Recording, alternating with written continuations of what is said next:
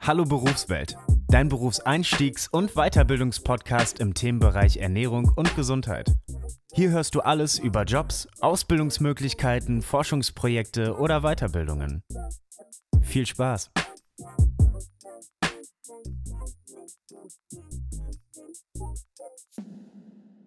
Hallo, hier ist Esther und nach einigen Tonschwierigkeiten und einer zweiten Aufnahme hat Tim in der aktuellen Folge mit Jan reingesprochen. Jan ist schon lange selbstständig tätig. Seit 2013 betreibt er mit seiner Freundin Laura den Blog Satte Sache, ehemals Semper Veganis. Nutrition Hub hat ihn erst kürzlich als Deutschlands erfolgreichsten Ernährungsblogger bezeichnet.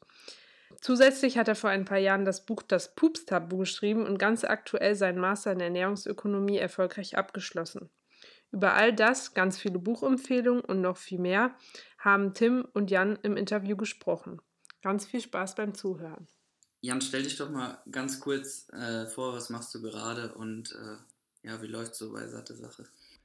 Ja, also ich habe äh, vor ein paar Wochen oder ich glaube schon fast zwei Monaten oder einen Monat ähm, meinen Master abgeschlossen in Ernährungsökonomie in Gießen und ähm, bin echt froh, dass ich fertig bin mit, mit meiner Unilaufbahn und beziehungsweise dem Master eben. Und äh, ja, bei Satte Sache läuft es gut.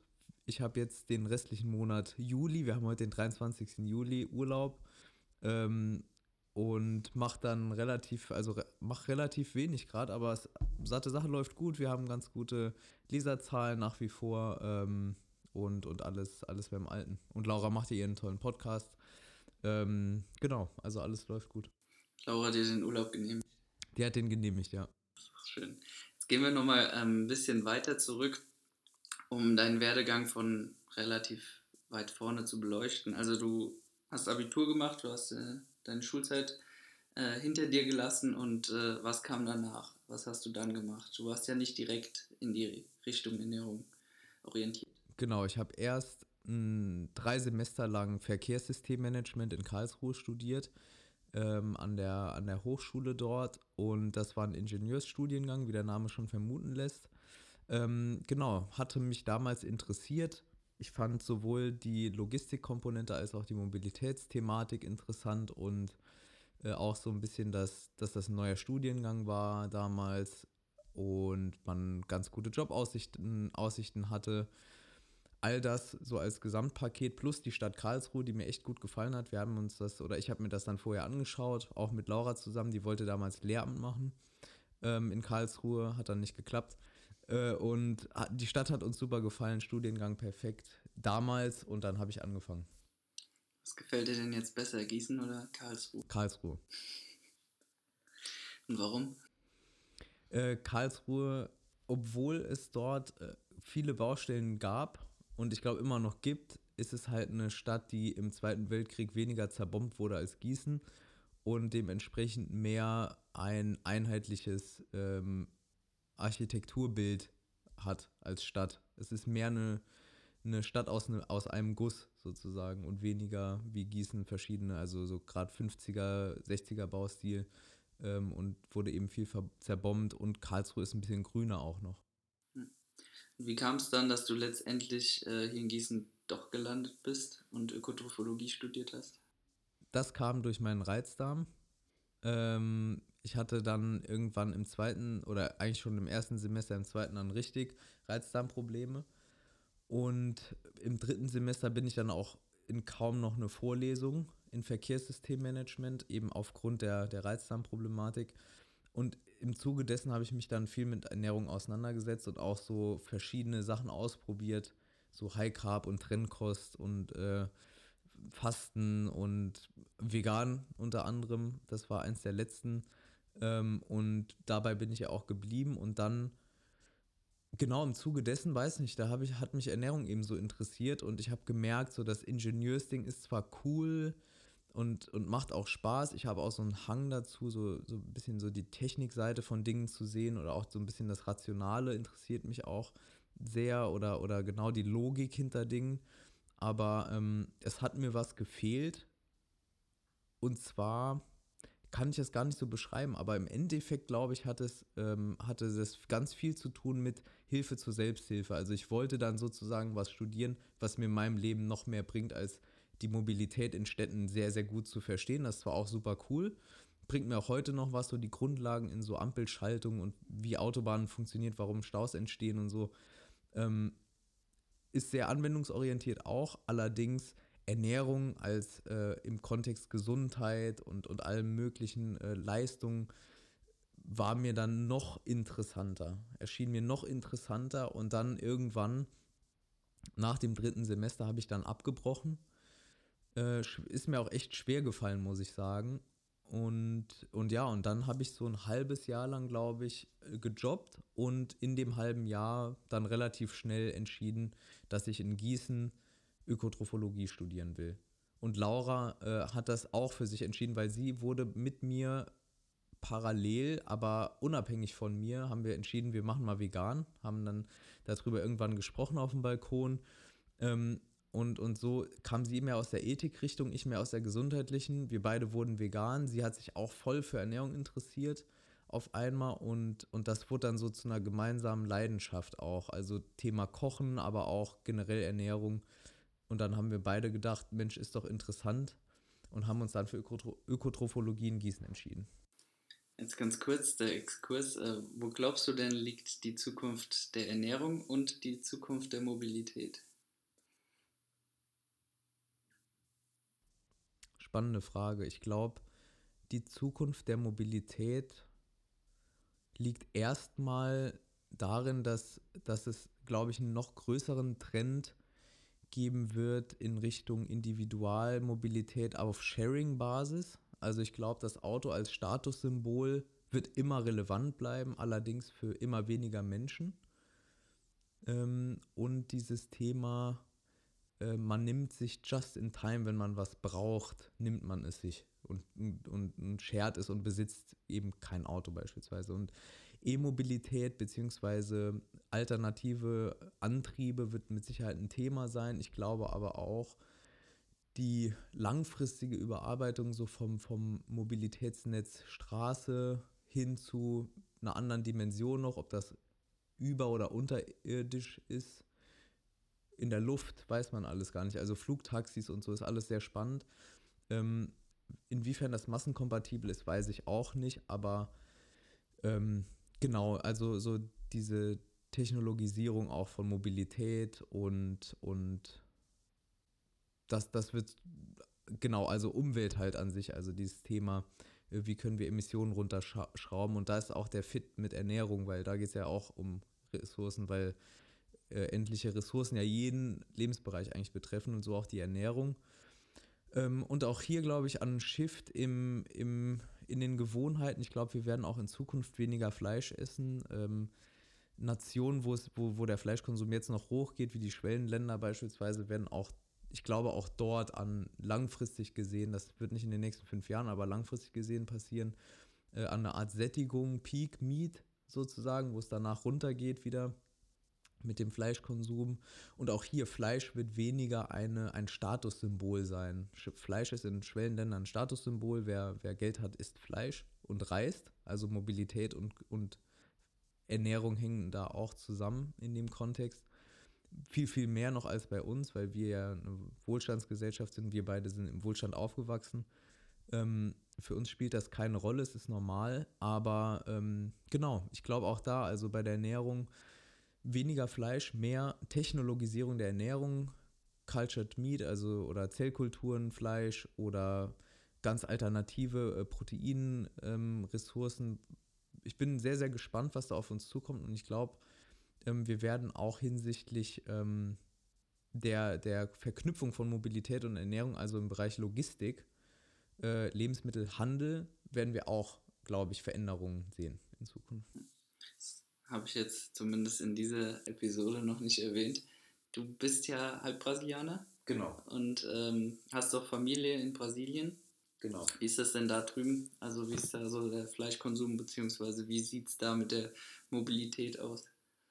Also die Mobilität in Großstädten ist eine Katastrophe. Ähm, in, in, in Rio und São Paulo und so ganz, also da ist wirklich ganz, ganz schlimm. Also drei Stunden, vier Stunden vom einen Ende zum anderen ist gar nichts. Ähm, und man fährt dort viel Bus. Also das Bahnnetz ist dort beispielsweise gar, gar kein Thema irgendwie. Da fährt niemand Bahn. Äh, also zwischen den Städten. Bus wird viel gefahren, so Nachtbusse. Brasilien ist halt unglaublich groß im Vergleich zu Deutschland. Es wird auch relativ viel inlands geflogen, in Deutschland auch. Ähm, und, und das Thema Fleisch ist dort ein, hat eine ganz große kulturelle Komponente. Churrasco, das ist so das typisch gegrillte, was man dort isst. Ähm, und das ist halt Fleisch.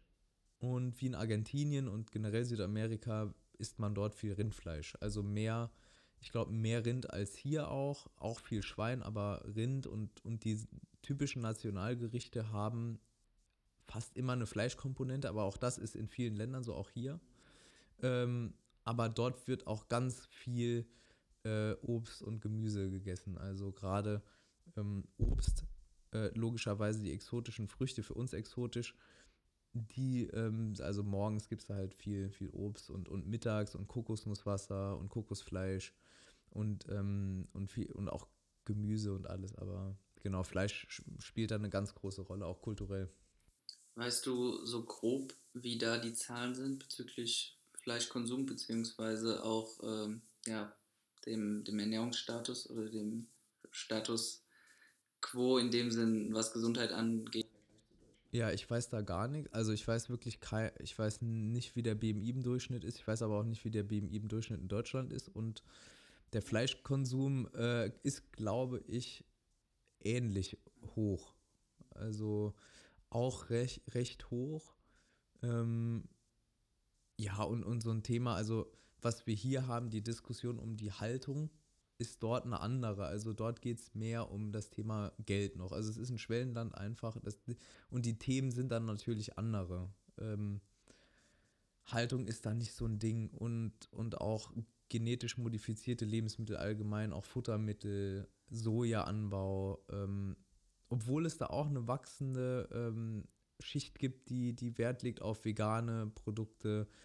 Ähm, da gibt es auch echt viele gute vegane Restaurants inzwischen und so. Also und, und generell die brasilianische Küche, die lässt sich auch sehr leicht veganisieren oder zumindest ähm, vegetarisch gestalten. Das ist gar kein Problem.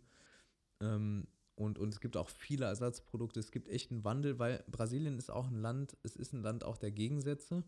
Ähm, und dort ist ein, ein großes Thema ist halt Ästhetik und Körperbewusstsein. Also die Menschen dort legen sehr, sehr viel Wert auf ihr Aussehen, ähm, auf einen angenehmen Körpergeruch. Man geht da zweimal am Tag duschen, ist auch natürlich sehr warm.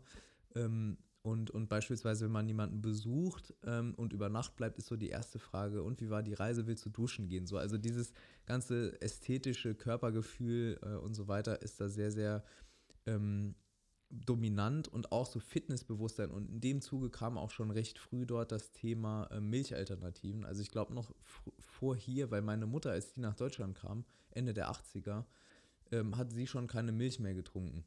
Und auch viele Leute dort nicht. Und meine Mutter hat auch seitdem nie wieder Milch getrunken, so, also, und war auch hier im Bekanntenkreis so mit die erste, hat sie immer gesagt, so, die dann Sojamilch gekauft hat in den 90er Jahren oder Ende der 80er, so im Reformhaus, so, weil es noch keine Biosupermärkte gab, wo sie gewohnt hat.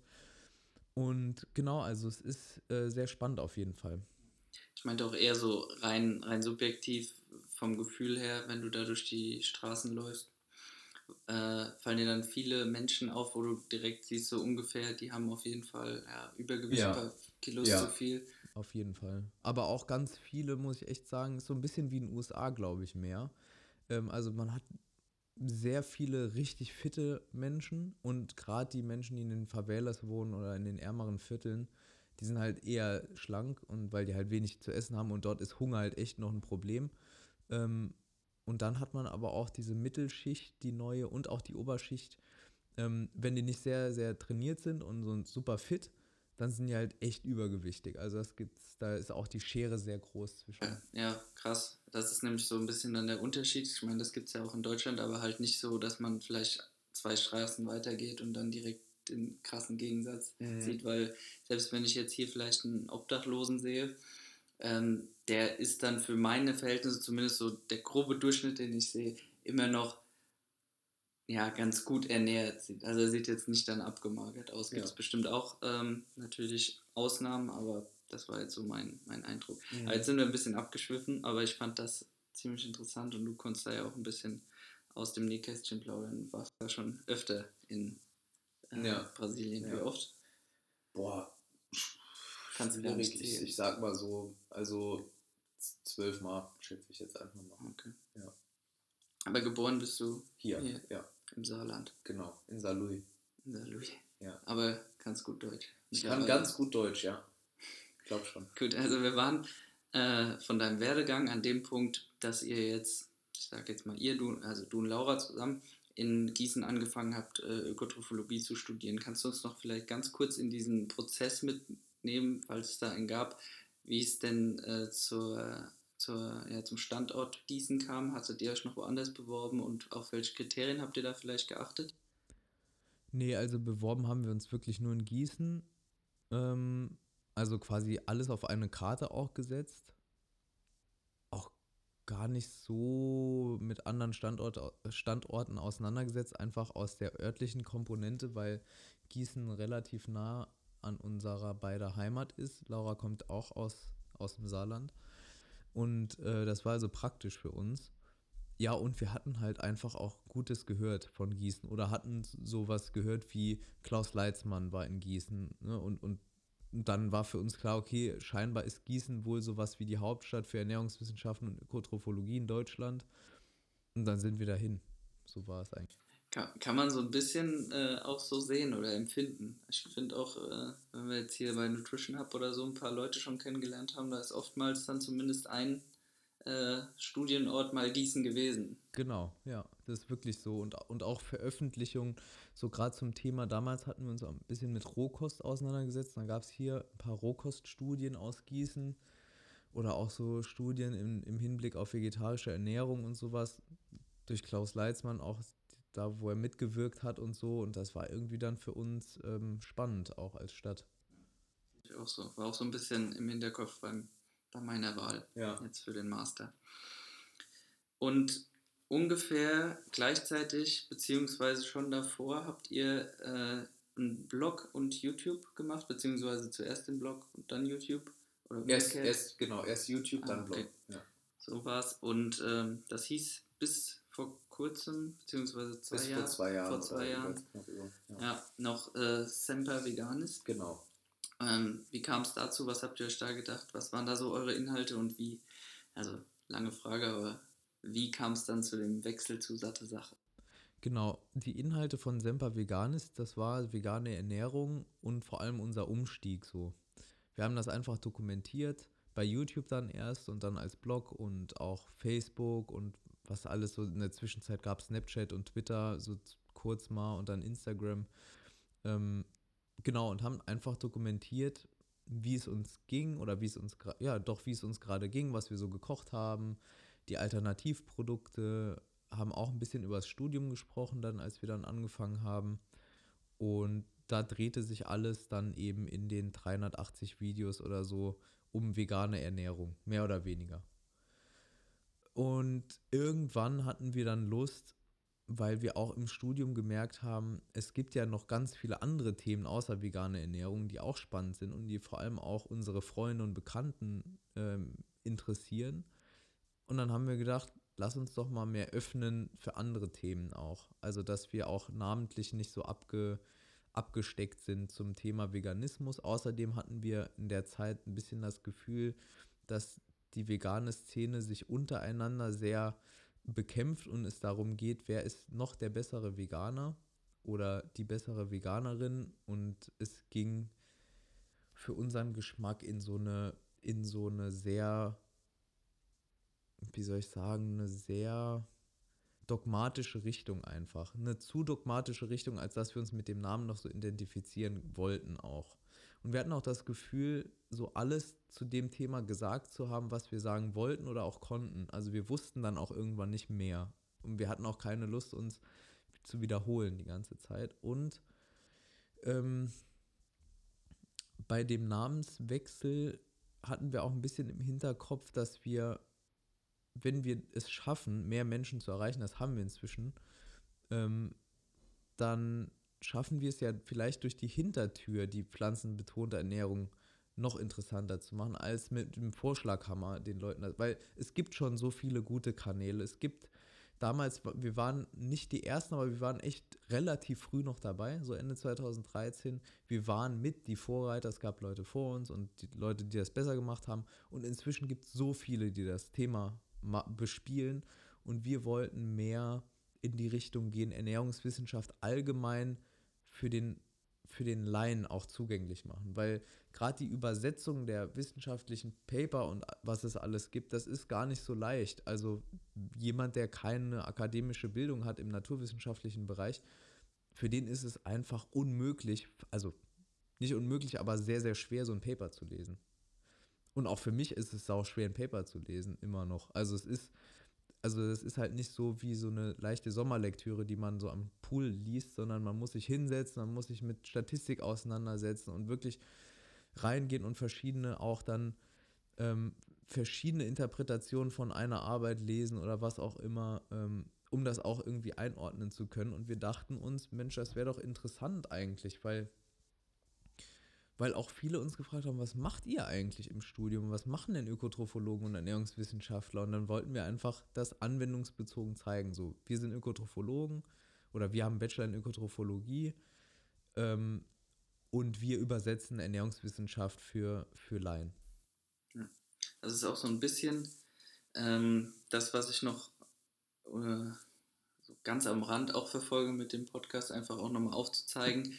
Ähm, was man alles mit äh, einem Studium der Ernährungswissenschaften, der Ökotrophologie, einer Ausbildung als Diätassistent oder eben ein Bachelor of Science in ähm, äh, Dietetics machen kann.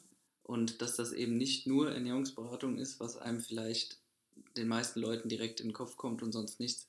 Genau. Und deswegen, äh, ähm, was ich auch noch fragen wollte, aber es ist ja auch ein wichtiges Thema, äh, Geld zu verdienen, letztendlich. Am Ende des Studiums, äh, am Anfang des Berufs, mit, äh, wenn man selbstständig ist oder eben angestellt. Bei Selbstständigen ist die Frage dann eher öfter gefragt. Also, wie verdienst du eigentlich dein Geld? Weil beim Angestelltenverhältnis ist es ja klar. Du hattest mal einen äh, Blogartikel geschrieben auf deinem eigenen Blog. Ähm, warum die meisten scheitern. Und da ging es auch so ein bisschen darum, wie lange es gebraucht hat, äh, bis ihr mit dem Geld, ach mit dem Geld, mit dem, äh, mit dem, Blog, mit ne? dem Blog auch mal Geld ja. verdient habt. Ähm, kannst du da vielleicht ein bisschen was die, zu dieser Phase sagen, weil das, glaube ich, für viele auch, die auf Social Media aktiv sind mhm. oder da jetzt versuchen mehr zu machen, äh, interessant ist. Ja, also es hat, muss ich sagen, relativ lang gedauert, bis wir überhaupt verstanden haben, dass man mit Videos Geld verdienen kann. Also von Anfang an haben wir natürlich gesehen, YouTube bietet die Möglichkeit, wenn man damals was, ich glaube 100 Abonnenten musstest du haben oder so, dann konntest du Werbung schalten. Ich bin mir nicht mehr sicher. Auf jeden Fall irgendwann konnten wir Werbung schalten in Videos und dann haben wir gesehen, wow, wir kriegen ein paar Euro für ein Video. Von ein paar Euro kann man den Blog bezahlen und das war's.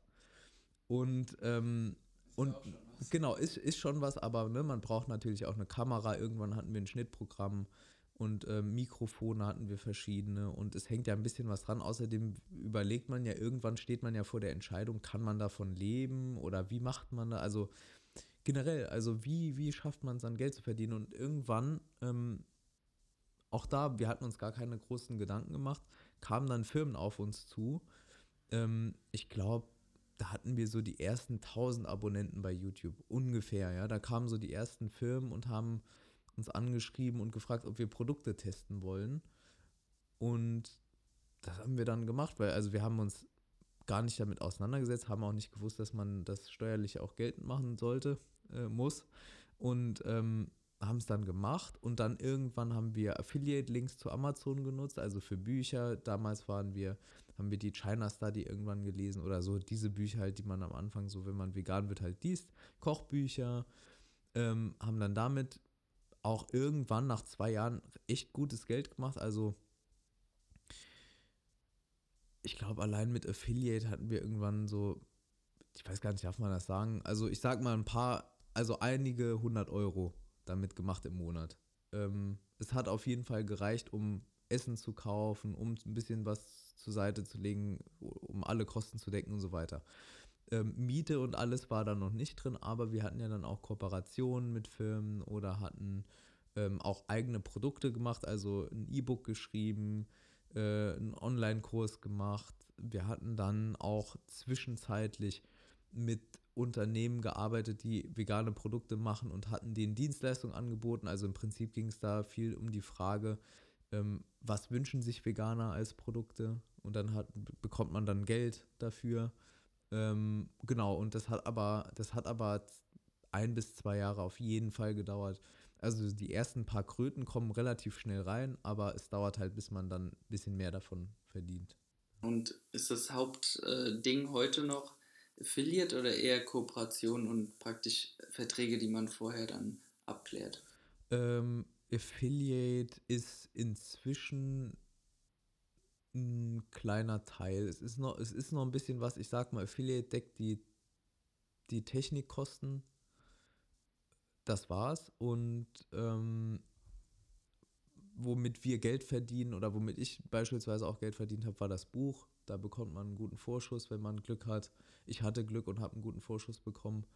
Ähm, und nee, gar nicht. Also ich habe überhaupt nicht verhandelt. Nee, das hat mein Agent gemacht. Ähm, Nee, ich habe einen Literaturagenten, ja. Ähm, und genau, ja, und dann verdient man damit Geld und dann mit an und dann mit Aufträgen. Und inzwischen ist ja so, wir machen ja, äh, das vielleicht auch interessant, wir machen keine, wir machen ja keine Rabattcode-Kooperation. Also wir machen kein, hier ist ein tolles Produkt, hier kriegst du 10% Rabatt und dann kriegt man, kriegen wir Geld, sondern wir machen, was wir machen ist, wir beraten Unternehmen aus der Ernährungsbranche, ähm, weil wir eine spannende Zielgruppe haben, nämlich äh, involvierte Laien, so Verbraucherinnen und Verbraucher, aber wir haben auch viele Ernährungsfachkräfte als Zielgruppe. Und die Kombination ist halt das Interessante für Unternehmen. Ähm, und die fragen uns dann beispielsweise, ja Mensch, was ist denn für ähm, in der Produktkategorie Abnehmen, fiktives Beispiel, interessant als Produkt? Was könnt ihr euch da vorstellen? Ähm, oder die fragen uns inzwischen, könnt ihr mal einen Workshop zu Thema Plant-Based machen? Und da verdient man dann echt, muss ich sagen, gutes Geld. Ähm, es ist auch gerechtfertigt, weil die Firmen bekommen gute Einblicke in die, ins Verbraucherdenken. Und, ähm, und wir können dadurch, ohne dass wir uns als Werbefläche verkaufen, wie wir es schon gemacht haben, ist auch nichts Schlimmes, aber für uns ist es nicht das Ding, ähm, können wir die Ernährungsbranche und die Produktvielfalt mitgestalten und können dafür sorgen, dass Unternehmen, die viel Geld haben und das auch ausgeben wollen, sinnvollere Produkte machen, die pflanzlich sind, die irgendwie umweltverträglicher, umweltverträglicher sind und die einfach gesünder auch sind.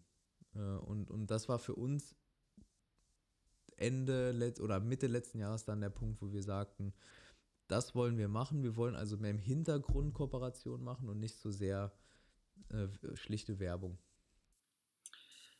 Inwieweit äh, war da das Studium der Ökotrophologie im Bachelor Mittel zum Zweck? Ähm, oder, also in dem Sinn, das meine ich, dass es euch eine Qualifikation gibt, darüber praktisch zu sprechen und halt auch sagen zu können, ja, ich habe äh, einen Bachelor in dem Bereich gemacht und äh, inwieweit waren wirklich da Module dabei und ja, Inhalte, die euch weitergebracht haben?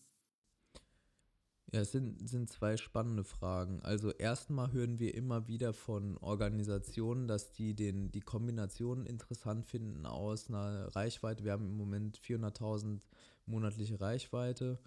Äh, und sind das dann Aufrufe oder sind das Leute, die halt praktisch irgendwie bei Google satte Sache angezeigt bekommen? Nee, das sind Aufrufe, ja. Äh, nicht nur auf dem Blog, sondern auch also über, über unsere Kanäle, genau. Ähm, und genau, und, und das haben, also einmal erreichen wir äh, Menschen und wir haben aber auch einen Background, also wir haben auch so einen akademischen Background und können auch fachlich irgendwas beisteuern. Ähm, bei fachlichen Themen, ich nehme mal jetzt so, ähm, so Cultured Meat oder so aus dem Fleisch aus dem Labor, da sind wir halt keine Experten und da kann man sich ja dann nochmal Forscherinnen und Forscher ins Boot holen. Ähm, das ist der eine Punkt. Also das ist auf jeden Fall wertvoll, dieses Studium zu haben und Und die zweite Frage geht eigentlich in dieselbe Richtung, weil im Studium, im Bachelor fand ich es interessant, vor allem die Module, die auch gar nicht so den Fokus auf Ernährungswissenschaften hatten, sondern mehr so Soft Skills. Also ich hatte viele Kommunikationsmodule, die haben mir natürlich geholfen, auch beim Bloggen und Videos machen und mit Menschen reden, Workshops geben. Ähm, und das ist halt auch wirklich ein Tipp, den ich geben kann an jeden, der gerade studiert, aber auch fertig ist und sich weiterbilden will, ähm, ist auch Soft Skills sich anzueignen und nach einer Kombination zu suchen, die interessant ist, also akademischer Background und schreiben können beispielsweise, wäre eine Kombination, die, die, die, mit der man sich einzigartig machen kann. Oder die Kombination aus ja, Journalismus, das kann vor oder hinter der Kamera sein, und Ernährungsfachwissen. Oder man hat Ernährungsfachwissen und ähm, noch, also man hat einen Bachelor in Ökotrophologie und vorher Jura studiert, das gibt es auch. Und dann bist du halt für Unternehmen vielfach interessanter, als wenn du in Anführungszeichen nur deinen normalen Bachelor in Ökotrophologie hast. So. Also das, das kann man im Studium ja machen. Wir haben das gemacht mit viel, ich bei mir war es viel Kommunikation und Beratungsmodule. Und bei Laura waren es dann mehr die, die ernährungswissenschaftlichen Module. Das ist auch, warum du dann wahrscheinlich Ernährungsökonomie im Master studiert hast. Inwieweit hat dich das nochmal vorangebracht und was war da so der Prozess zu sagen, ich gehe jetzt halt zur Ernährungsökonomie in den Master und nicht zu Ökotrophologie oder Ernährungswissenschaften, wenn ich schon in Gießen bleiben möchte? Genau. Ich hatte nach dem Bachelor das Gefühl, genug zu wissen über Ernährung, ähm, dass ich damit für, für, für meinen Anspruch ähm, du, gut durchkomme. Also ich wusste für mich privat genug durch den Bachelor, aber auch habe ich mich bestärkt gefühlt, nicht nur durch den Bachelor, aber das, was ich eben während des Bachelors gelernt habe, nämlich wie man Studien liest und das, was ich abseits auch gelesen habe, ähm, habe ich mich gut informiert gefühlt zum Thema Ernährung und ich wollte nicht auf diese noch tieferen Ebenen und Biochemie nochmal durchkauen und all das wollte ich nicht mehr. Das hat mir gereicht. Ich wollte nicht nochmal das Mikrofon, äh, das Mikrofon sage ich, das Mikroskop nochmal eine Stufe schärfer stellen und dann noch tiefer reingucken. Äh, sondern ich wollte mehr ein, so, ein, so einen Metablick über Ernährung. Also ähm, deshalb auch die Kombination mit Kommunikation und dann im Master eben Ökonomie, die wirtschaftliche Seite, verstehen also, wie funktioniert eigentlich der Handel mit Lebensmitteln, wie funktioniert, ähm, wie funktioniert so ein Supermarkt, wie funktioniert Marketing.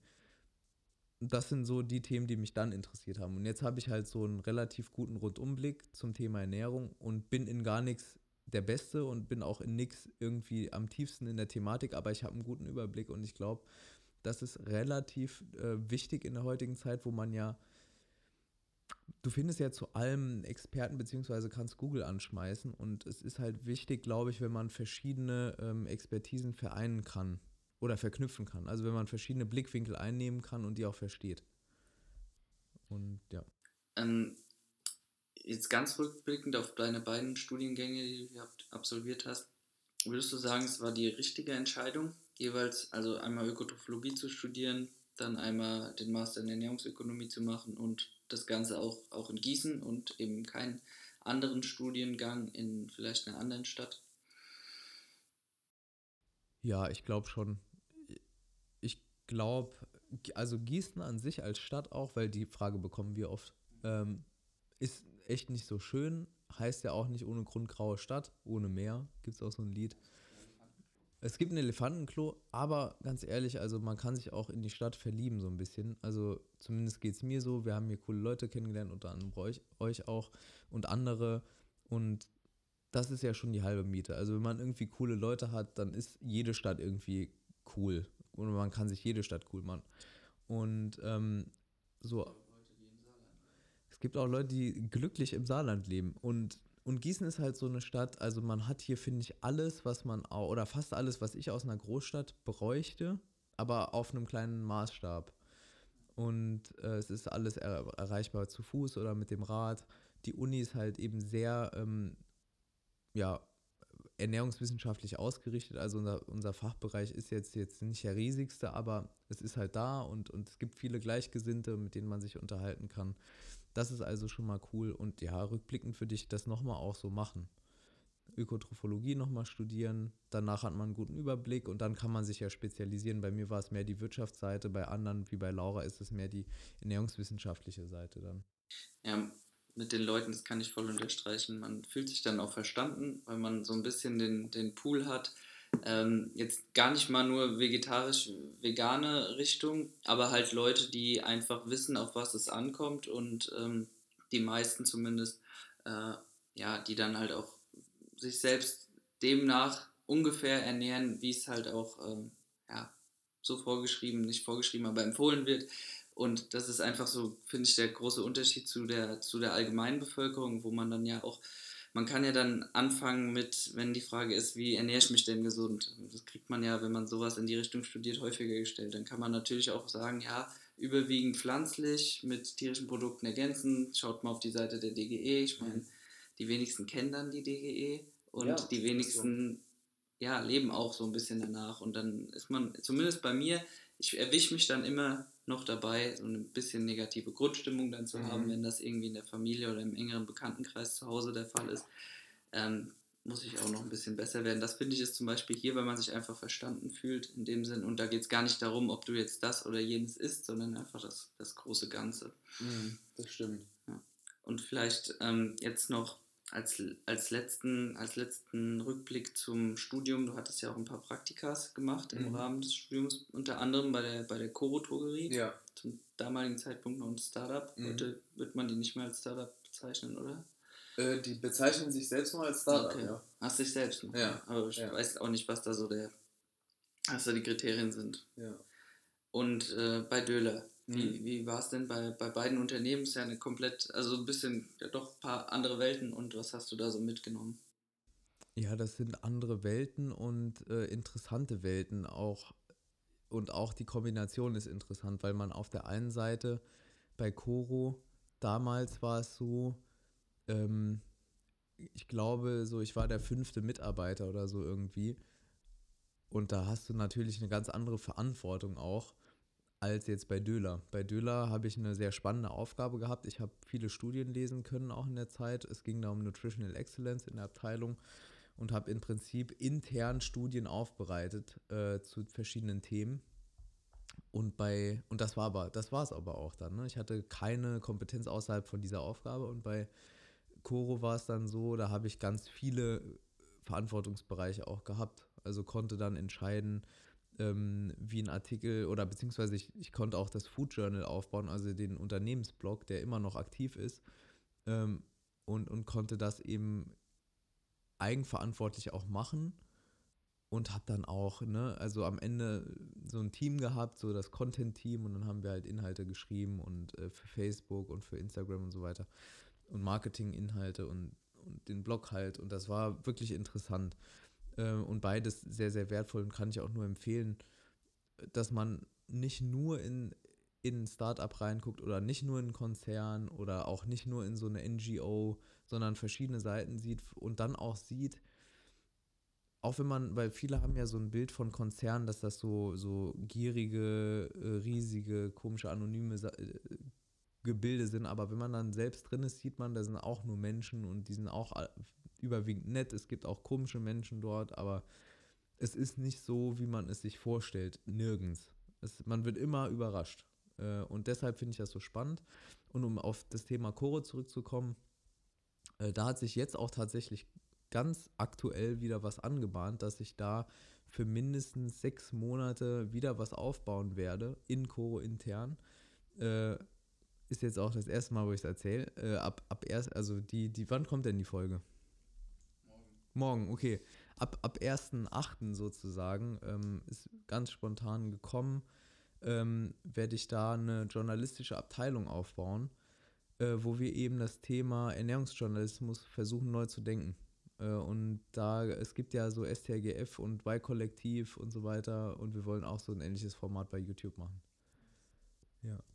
Und ähm, das sind, und auch da, das sind dann so äh, die Chancen, die sich ergeben, wenn man dann auch aktiv und proaktiv ist und auch was macht neben Studium und ähm, und, und einfach, ja, und sich nicht gerade ähm, nur auf eine Sache fokussiert und, ne, und nur blind studiert und neben, neben Studium nichts mehr macht.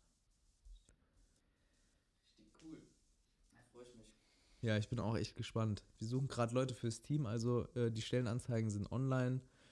Ähm, Kann ich verlinken. Genau, wenn, wenn es dann noch also ja, es haben sich schon Leute beworben, bin mal gespannt auf die Bewerbungsgespräche, aber ich glaube, das wird ganz cool. Und wie du schon sagst, dann hat man die Kontakte, war einmal da, hat einen Fuß in der Tür und die kommen auch dann gerne auf dich zurück. Ja. Jetzt fand ich noch ganz spannend, weil ihr ja durch Social Media auch groß geworden seid und äh, das ein spannendes Feld ist und man da viele Chancen hat, wie wir jetzt schon ausreichend äh, erörtert haben. Äh, du hast trotzdem auch mal ein ganzes Jahr lang auf Social Media verzichtet. Wie Mhm. kam es denn dazu und äh, ja, würdest du das jedem empfehlen?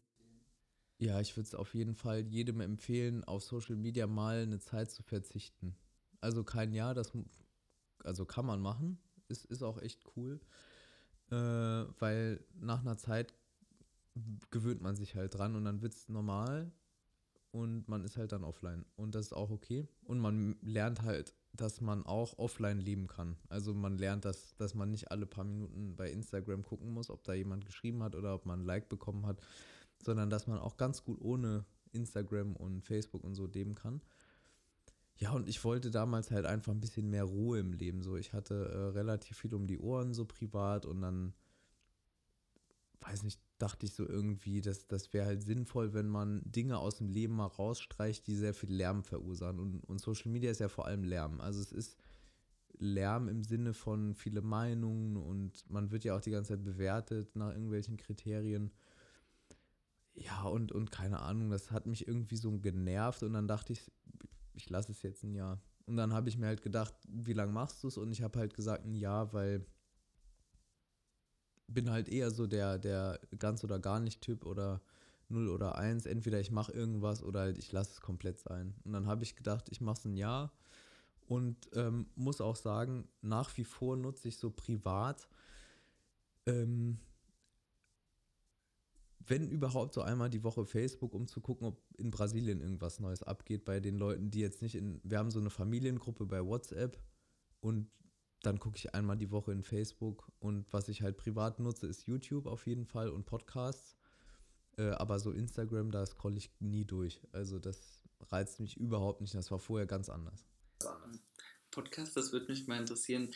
Dann überwiegend oder ausschließlich solche Sachen, wo man was lernt, wenn ich jetzt mal über einen Kamm schreibe, oder auch Oliver Pocher und äh, so in die Richtung, wo man sich wirklich danach denkt, ähm, ja, war jetzt ganz witzig, aber war halt auch nur, um den Kopf vielleicht freizukriegen. Also ich höre auch echt gerne äh, so lustige Podcasts. Also ich finde sie lustig, wie Gemischtes Hack und Baywatch Berlin. Das sind die zwei Comedy-Podcasts, die finde ich echt cool.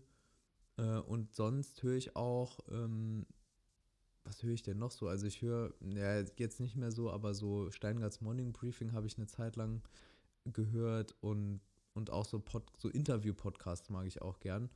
Äh, und das ist ja so ein Mittel, dieses ist ja so Infotainment, also wie hier, so man lernt ein bisschen was, aber es ist jetzt nicht nur so, ähm, so eine Geschichts-Podcast-Sendung. Also Joe Rogan finde ich ganz cool oder Tim Ferriss, die beiden Podcasts ähm, und, und viele andere noch. Dann habe ich noch einen abonniert, ähm, da geht es um Artificial Intelligence. Ähm, ja, aber auch so Zeitverbrechen, also es ist ganz querbeet. Interessant. Und du hast ja auch ein Buch geschrieben, das hatten wir so ein bisschen schon mal Mhm. an, angedeutet. Das war das Pups-Tabu. Genau. Und äh, ich habe schon erfahren, du hattest das zuerst im Selbstverlag veröffentlicht. Genau. Wie kam es denn dazu, dass dann äh, Heine noch mit ins Boot kam, der Verlag, und das, äh, ja, ich sag mal, richtig verlegt wurde und dann äh, ja, die Bekanntheit erlangt hat, die es hat? Genau, also das war wirklich ähm, erst ein E-Book, weil ich hatte ja Probleme mit Reizdarm, hatte die dann in den Griff bekommen und dachte, äh, wir hatten dann da, dazu auch verschiedene Videos gemacht und die Themen Verdauung, die waren bei uns immer so die meist geklickten auch und dann dachten wir, das interessiert scheinbar viele Menschen oder es gibt Menschen, die haben das Problem. Äh, War nicht nur ich und es ist ja auch wirklich so. Ähm, Reizdarm ist relativ weit verbreitet sogar. Äh, genau, und dann habe ich das E-Book geschrieben und das hat sich erstaunlich gut verkauft. Und dann habe ich mir gedacht, es wäre cool, wenn das noch, noch mal durch so eine Redaktionsschleife geht mit Lektorat und nochmal professionell rausgebracht wird. Und dann habe ich halt gegoogelt, äh, Julia Enders Agentur. Und dann bin ich auf die Agentur gestoßen.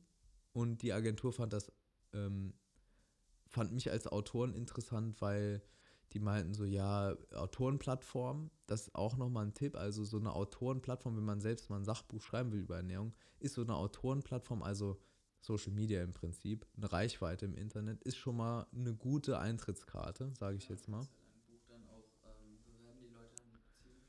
Genau, und Verlage haben ein geringeres Risiko, ähm, weil die wissen, ein paar Prozent davon werden das Buch kaufen.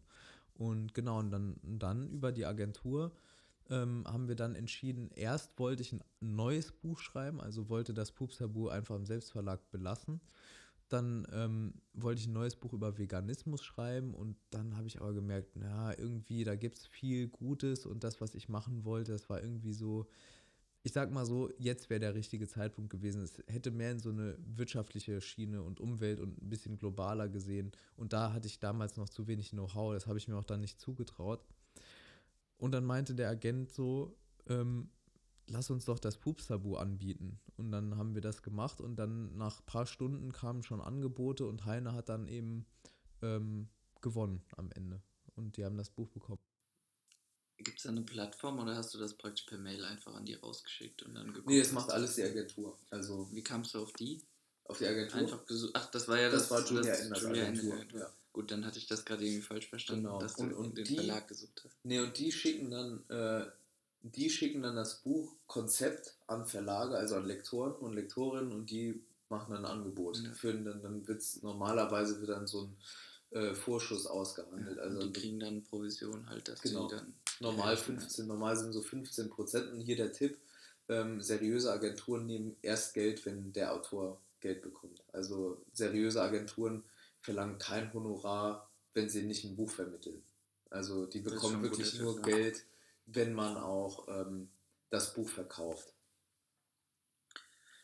Und dann, ja, oder vielleicht nochmal ganz kurz zurück. Also, du bist zu dem Buch gekommen, weil du ja Reizdarm hattest. Mhm. Vielleicht ist das ja auch ganz interessant, so als kleine Info-Part noch hier einzubauen. Was ist eigentlich Reizdarm? Das ist eine, eine Ausschlussdiagnose. Ja. Ja. Und ähm, was hat zum Beispiel der Arzt oder die Ärzte dir gesagt?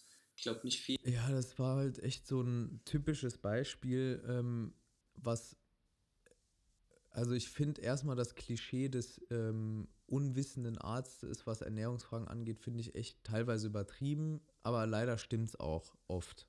Also es ist so ein, so ein zweischneidiges Schwert. Bei mir war es leider so. Die Ärzte, die ich besucht habe, die hatten irgendwann dann die Ausschlussdiagnose gestellt, Reizdarm und mehr oder weniger mich mit einem Flyer dann nach Hause geschickt und gemeint, so, das hat man so sein Leben lang, das war's.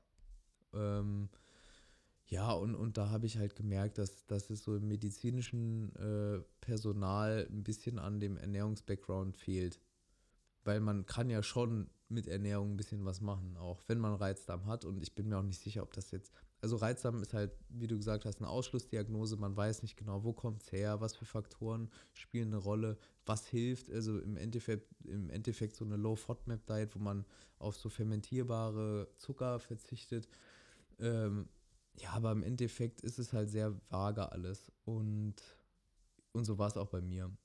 Und ich habe halt gemerkt, dass die Ärzte, auch die Gastroenterologen und die allgemeinen Mediziner, innere Medizin, die wussten nicht so genau, was sie machen sollen. Weil sie können ja, können ja nichts verschreiben. Ne? Das ist es.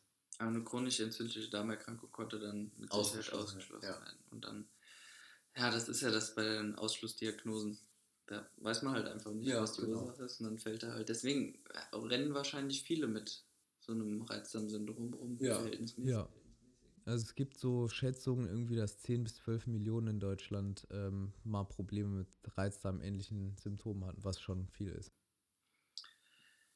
Gut, dann noch zu ein paar kleineren Stationen in deinem, in deinem Lebenslauf, die aber, glaube ich, nicht äh, weniger interessant sind. Also du warst auch mal freiberuflich als Übersetzer tätig, Ja. tätig in, in England. Mhm. Wie kamst du dazu und was konntest du da so mitnehmen für dein Leben? Ja, da kam ich über meinen Onkel zu, der äh, Bruder meiner Mutter, einer der Brüder meiner Mutter, auch aus Brasilien, lebt in London. Der arbeitet bei, bei Manga High äh, oder Blue Duck Education, wie das Unternehmen heißt, und die machen äh, Spiele, äh, Lernsoftware. Und die wurden vom Westermann Verlag gekauft, von einem deutschen Verlag, Bildungsverlag, und dann brauchten die halt Übersetzer. Und dann äh, haben die gesucht und, und da gab es dann so einen kleinen Einstellungstest, so einen Online-Test. Und dann hat irgendwann mein Onkel mir halt das gesagt, so die suchen halt Übersetzer und hat mir den Test geschickt und dann wurde ich da eingeladen zum Bewerbungsgespräch und genommen. Also dann habe ich da äh, übersetzt für die, also so Spiele übersetzt und das war mega spannend, weil ich da gesehen habe, wohin eigentlich so Bildung auch gehen könnte. Und das meine ich mit, dass man auch im Studium links und rechts guckt, weil das Thema Bildung, also die machen Mathe-Lernsoftware auch sehr, sehr spannend und coole Sachen und auch große Profiteure auch von der Corona-Krise, logischerweise, ähm, weil es ja geeignet ist, zu Hause zu lernen. Und da habe ich dann gemerkt, so, Mensch, das kann man doch für Ernährung auch machen.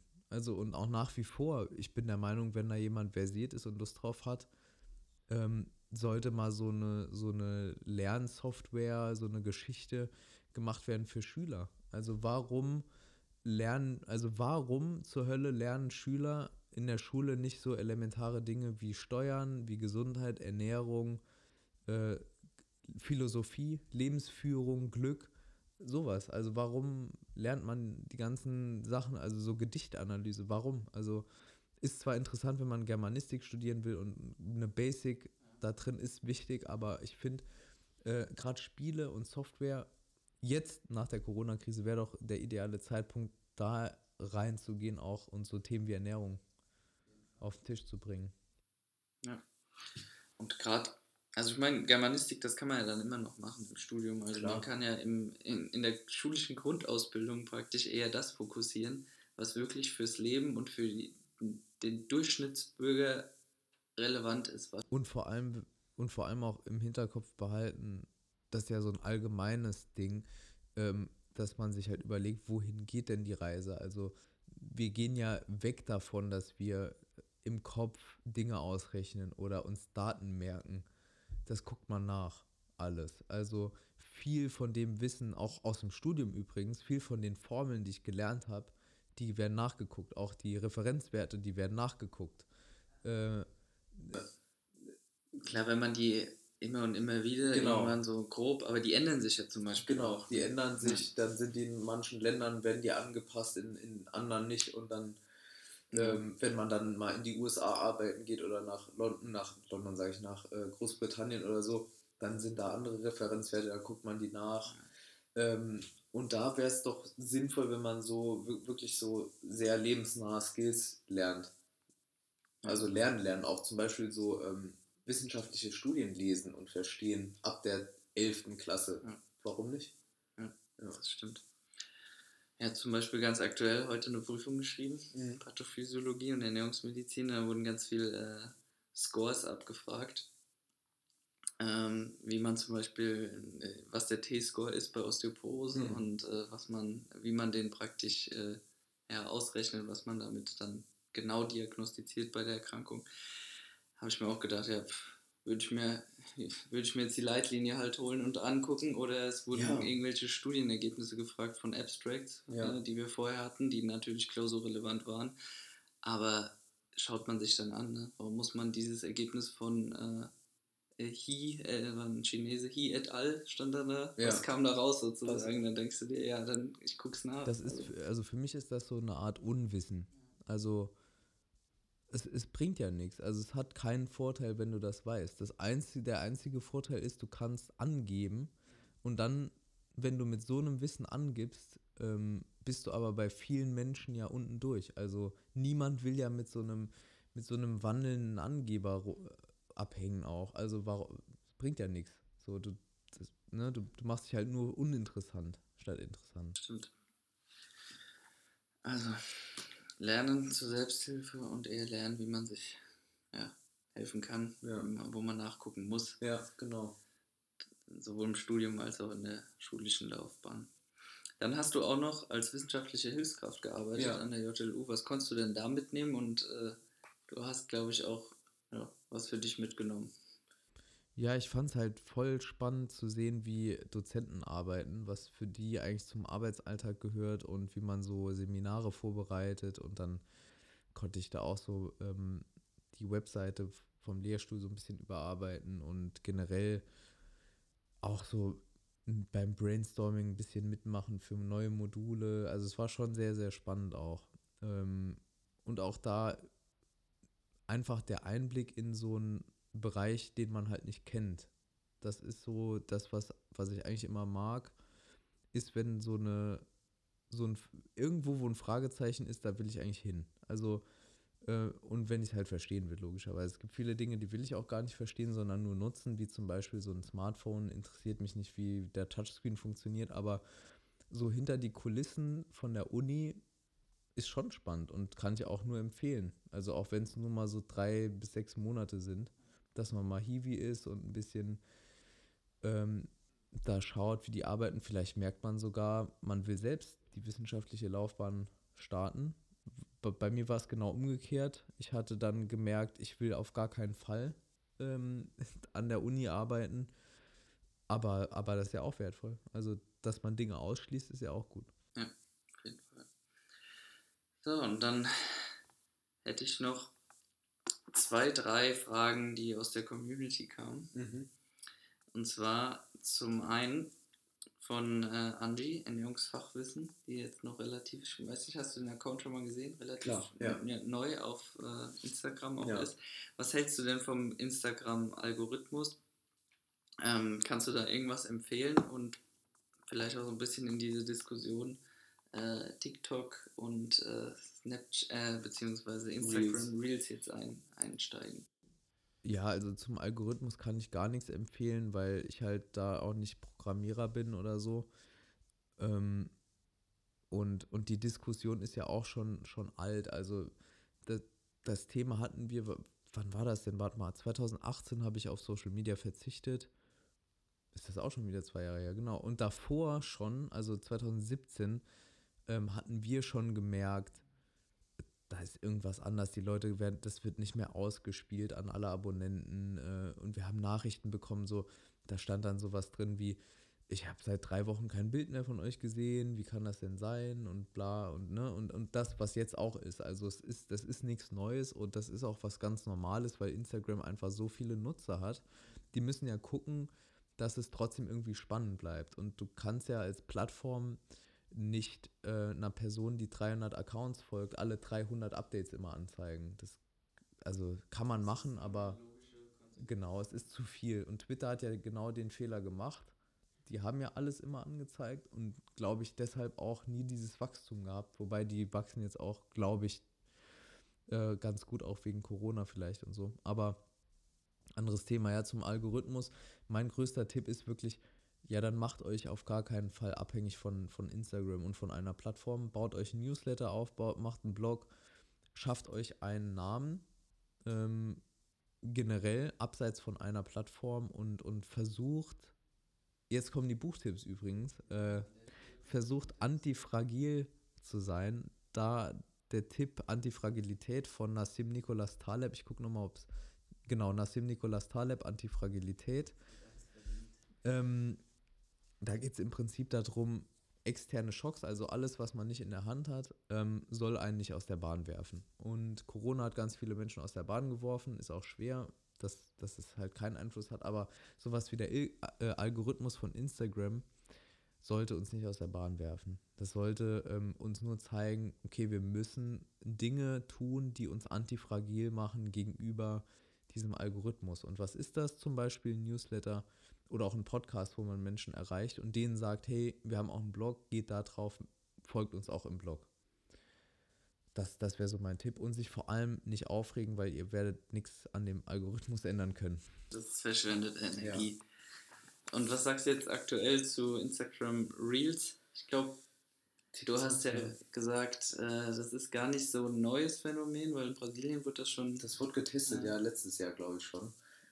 Ähm, also Reels, oder ich weiß gar nicht, ob es Reels in Brasilien hieß, aber dieselbe Funktion. Äh, Finde es interessant erstmal, dass Deutschland jetzt auch relativ früh in den Test einbezogen wurde. Ist, glaube ich, so das erste Mal, wo so ein großes Feature auch in Deutschland so früh getestet wird. ist ja noch eine Testphase. Es ist Test, ja. Genauso wie es ja eine Testphase war in Kanada und so, äh, dass man keine Likes mehr angezeigt bekommen hat. Das war ja auch vor ein oder zwei Jahren ein Test. Ich weiß gar nicht, ob das jetzt noch gemacht wird. Nee, weiß ich auch gar nicht. Ähm, genau, jedenfalls, ja, finde ich auch normal, dass das passiert. Hat man ja bei Snapchat gesehen. Ich habe da auch gar keine Meinung dazu, weil pff, wahrscheinlich würde ich es auch machen. Also, wenn ich jetzt Instagram oder wenn ich Facebook wäre, würde ich auch, was gut funktioniert, versuchen zu kopieren. Ich frage mich nur immer, dass das äh, einfach rechtlich so, dass die da keine Möglichkeiten haben oder haben die das dann nicht irgendwie ausreichend patentiert? Ja, weiß ich nicht, ob man. Könnte das ist schwierig, ja. diskutieren, ja. Tja, Ich finde aber auf jeden Fall sollte man das mal nutzen oder, oder beziehungsweise ähm, ausprobieren und dann sieht man ja, ist das was für einen. Ich finde aktuell, ich weiß gar nicht, ob die es geändert haben, ich finde das schade, dass nur 15 Sekunden bei Reels möglich sind bei Instagram. Finde ich teilweise zu kurz für je, je nach Thema. Deshalb finde ich äh, TikTok ein bisschen besser aktuell noch. Und ja, ansonsten, das, was. Das sind mir auch neu, ja. Das, was ich. Genau, ja, ich glaube 2300 oder irgendwie sowas jetzt. Ja, und was sich durchsetzt von den beiden, das werden wir dann auch weiter nutzen. klar.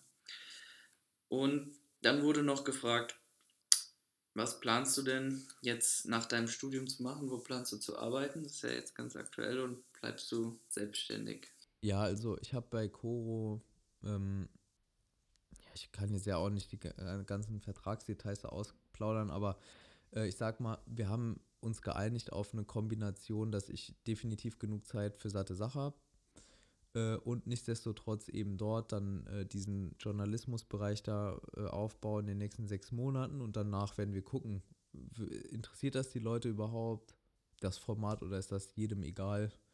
Äh, Da soll es um so Themen gehen, so gesellschaftlich relevante Sachen wie auch ähm, Ungleichheit in der Ernährungsbranche oder Rassismus, äh, je nachdem, oder diese logistischen Hintergründe, wo kommen die Lebensmittel her und wie sind die Bedingungen vor Ort, also sowas.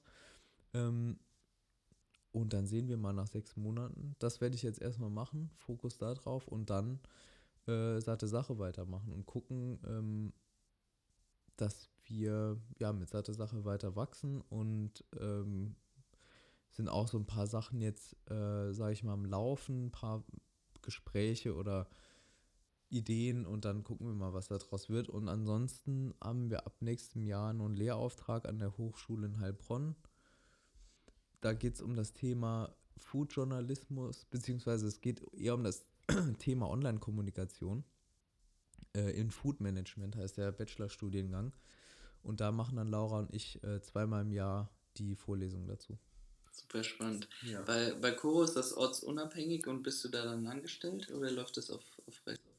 Genau, nee, das ist angestellt ähm, und das hatte ich auch so gewollt, weil das war dann, wär für, ist für mich jetzt ein anderes Commitment auch irgendwie, äh, weil Rechnungsaufträge habe ich auch so, also sonst hätte ich halt nur Rechnungssachen gemacht äh, und ich wollte auch was Festes haben, das macht auch irgendwie Sinn, so steuerlich gesehen teilweise. Ja, Also- gerade jetzt, wenn du dann auch das Studium fertig hast. Genau. Weil sonst hätte ich vielleicht gesagt, äh, ist, ist schwierig, weil du dann ja auch darauf achten musst, dass du zum Beispiel nicht über ein paar Stunden oder 20, ich Ja. weiß nicht genau, arbeitest die Woche, wo du dann vielleicht noch Probleme mit, mit der Krankenkasse Ja, und das ist jetzt alles egal nach dem Studium und deshalb, also da bin ich angestellt ähm, ab 1.8.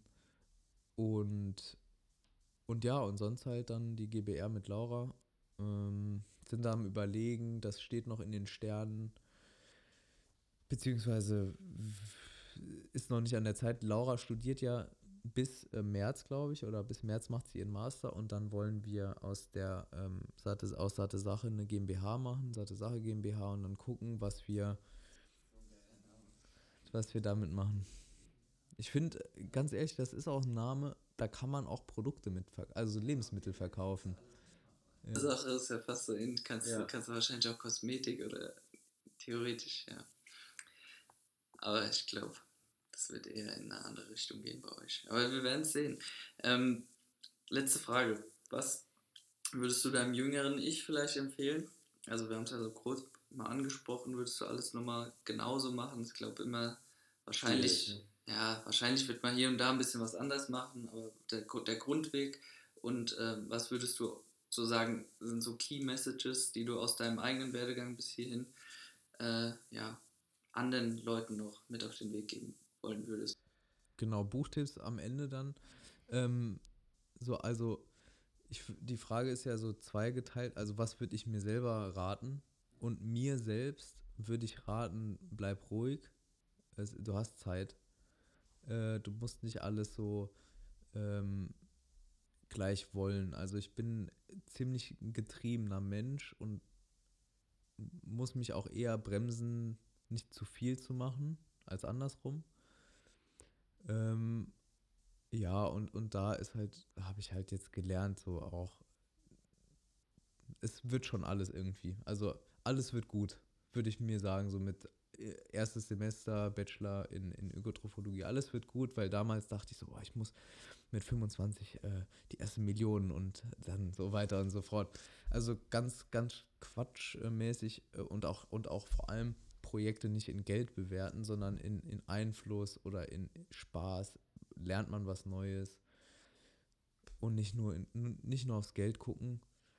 Ähm, ändern würde ich nichts. Ich habe zu viel Angst vom Butterfly-Effekt und habe so als Tipps für, äh, an, für, für ja, Studenten im Bachelor oder Menschen, die gerade anfangen oder fertig sind mit der Uni oder was auch immer, ähm, glaube ich, ist vielleicht das Wichtigste, äh, links und rechts wirklich zu gucken. Soft Skills, Kontakte. Und bei Kontakten finde ich ganz wichtig, weil ich hasse zum Beispiel äh, Smalltalk und sowas. Also ich bin auch unfassbar schlecht in sowas wie auf eine Party gehen, wo ich niemanden kenne und da dann socialisen. Das ist gar nicht meine Welt. Ich bin lieber dann daheim. Klassische Konversation finde ich immer witzig, Ja. wenn man drüber nachdenkt. Na, was geht? Äh, oder na, wie geht's? Gut, und dir? Und dann antwortet er schon nicht mehr, weil er weggeht. Ja. O- Und dieses und was machst du so? Und da würde ich am liebsten sagen, ich bin Drogendealer in, in Puerto Rico oder so. Äh, also ist nicht mein Ding. Äh, und ich meine mit Kontakte eher sowas wie lieber wenige Kontakte, aber gute. Und wirklich, wenn man Ökotrophologie und Ernährungswissenschaften und was es alles gibt, studiert, versucht euch online irgendwie einen Namen zu machen. Und, und weil es zeigt vor allem eins, man hat Eigeninitiative. Also egal, wo man sich bewirbt, ob das eine NGO ist oder ein Riesenkonzern oder ein Startup, man zeigt der Person, wo man sich bewirbt, ich habe die Eigeninitiative, selbst was zu machen. Ich habe ungefähr verstanden, wie das Internet funktioniert, was es für Möglichkeiten gibt und man schätzt natürlich auch die Möglichkeiten. Also keine Generation vor uns konnte ohne Gatekeeper so kommunizieren wie wir. Und deshalb, also Soft Skills, ein bisschen digital kommunizieren. Man muss ja nicht irgendwie zehn Plattformen bespielen, es reicht ja eine oder so. Also wenn man eine Sache macht, ein bisschen das machen. Und Seite Sache. Und jetzt gibt es Buchtipps, das, weil das, ich finde, man kann Fachbücher lesen, sau wichtig, Studien lesen, aber ich finde, man sollte auch Bücher lesen, die einem generell im Leben was bringen. Und dann habe ich mir hier so eine kleine Liste gemacht. Also, ähm, ich würde Antifragilität, ne, habe ich ja eben schon genannt. Dann habe ich, hast du ja auch schon gekauft, The Dip von Seth Godin empfehlen. Ganz schnell. Was auch ganz schnell geht, ist Anything You Want von Derek Sivers. Ähm, dem sein Blog lese ich auch unfassbar gerne. Also Anything You Want, aber ich glaube, du verlinkst alles. Ähm, dann So Good They Can't Ignore You von Cal Newport. Das ist ein Buch, ähm, das zeigt einem, oder die Grundmessage ist, werde so gut, dass dich niemand ignorieren kann aus deiner Branche. Das heißt, verknüpfe verschiedene Fähigkeiten. Und ich glaube, Laura und ich, wir können von uns sagen, das haben wir gemacht und, und wir sind jetzt relativ begehrt, sage ich jetzt mal, in, in, von verschiedenen Seiten. Und das ist ein Buch, das kann ich jedem empfehlen, der irgendwie ähm, beruflich sich voranbringen will. Dann mehr fürs Leben ist äh, The Subtle Art of Not Giving a Fuck von Mark Manson. Da geht es darum, dass man sich nicht so sehr von Meinungen von anderen beeinflussen lassen soll und, und auch mal sagen, so Mensch, äh, dann geht es mir halt jetzt am Arsch vorbei, was die Person sagt, weil im End, am Endeffekt kann man es eh nicht jedem recht machen. Äh, dann das Buch Ego is the Enemy von Ryan Holiday. Der schreibt viel über stoische Philosophie, ist ein junger Autor aus den USA und, ähm, und schreibt hier darüber, wie das Ego einem manchmal im Weg steht. Dann die Selbstbetrachtung von Marc Aurel ist so ein Klassiker. Ähm, das Marc Aurel war ja der Philosophenkaiser in Rom, ähm, selber Stoiker und hat in sein Tagebuch geschrieben und das wurde irgendwann als Selbstbetrachtung dann rausgegeben. Leben 3.0 äh, beschäftigt sich mit dem technologischen Wandel, mit künstlicher Intelligenz. Ist ein relativ dickes Buch von Max Tegmark, aber ich finde es auch sehr spannend und es zeigt auch, oder wenn man es liest, kommt man auch auf Ideen, wie die Ernährungsbranche davon betroffen wird. Also finde ich sehr spannend. Ähm, dann noch zum Thema Marketing und generell, wenn man gründen will, aber auch seine eigene Marke irgendwie, so die Personal Brand, die eigene Ernährungsberatung aufbauen will, ähm, dann kann ich empfehlen The 22 Immutable Laws of Marketing von Al Rees und Jack Trout. Das ist so auch ein Klassiker aus Marketing. Wenn man das gelesen hat, braucht man fast nichts anderes mehr im Marketing, weil alles andere ist mehr oder weniger eine Wiederholung. Da stehen dann so Gesetze äh, drin, ähm, die wirklich sehr, sehr spannend sind und, und man, und es ist auch ganz kurz, das Buch. Also sehr, sehr interessant, kann ich nur empfehlen. Und als Abschluss äh, ein Lebensratgeber oder ein Lebensbuch auch vom Stoiker, von einem Stoiker, von Seneca, von der Kürze des Lebens. Da geht es darum, ähm, dass das Leben ja eigentlich relativ lang ist, wenn man weiß, was man damit machen soll oder was man damit tut. Äh, und das ist ein ganz schönes Buch über ähm, die Kunst des Lebens. Abschließend eine Antwort bitte. Kindle oder physisches Buch?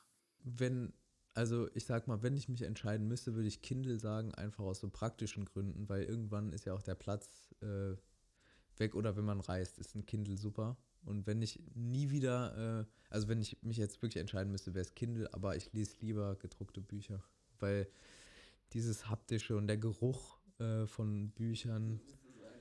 Ja, ja, ja. Auch an, an gebrauchten Socken und so. Nee, Quatsch. Ähm, Nee, aber so. Genau. Laura, äh, nee. Okay.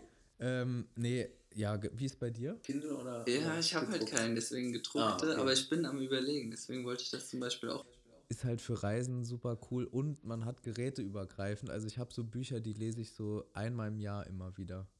Und da habe ich auch so ein paar auf dem Kindle und dann finde ich es halt da spannend. Man kann halt gut Notizen machen und markieren, kann man im normalen Buch auch, aber ähm, Was liest du jetzt mehr momentan? Weil wahrscheinlich absolut hast du mehr äh, physische Bücher ja. gelesen in deinem Leben, aber ja. momentan. Momentan lese ich physische. Also ich lese im Moment kein Kindle, weil ich zu Hause bin, aber wenn ich dann, wenn wir in Urlaub sind, logisch, oder wenn ich Zug fahre, finde ich es oft mit, mit so großen, dicken Büchern nervig auch. Oder im, im Bett. Es gibt ja tolle Bücher, die haben dann aber tausend Seiten und im Bett, wenn man so halb liegt, finde ich es manchmal nervig so. Und dann ist ein Kindle halt leicht. Ja gut, dann äh, haben wir die wichtigste Frage am Ende noch geklärt. Perfekt. Und äh, danke Jan, dass du hier warst. Gern. Erneut. Bis dann. Bis dann. Das war's mit der aktuellen Folge von Hallo Berufswelt. Folgt uns auf den Social Media Kanälen für mehr Informationen oder einfach auf vwissen.org. Bis zum nächsten Mal.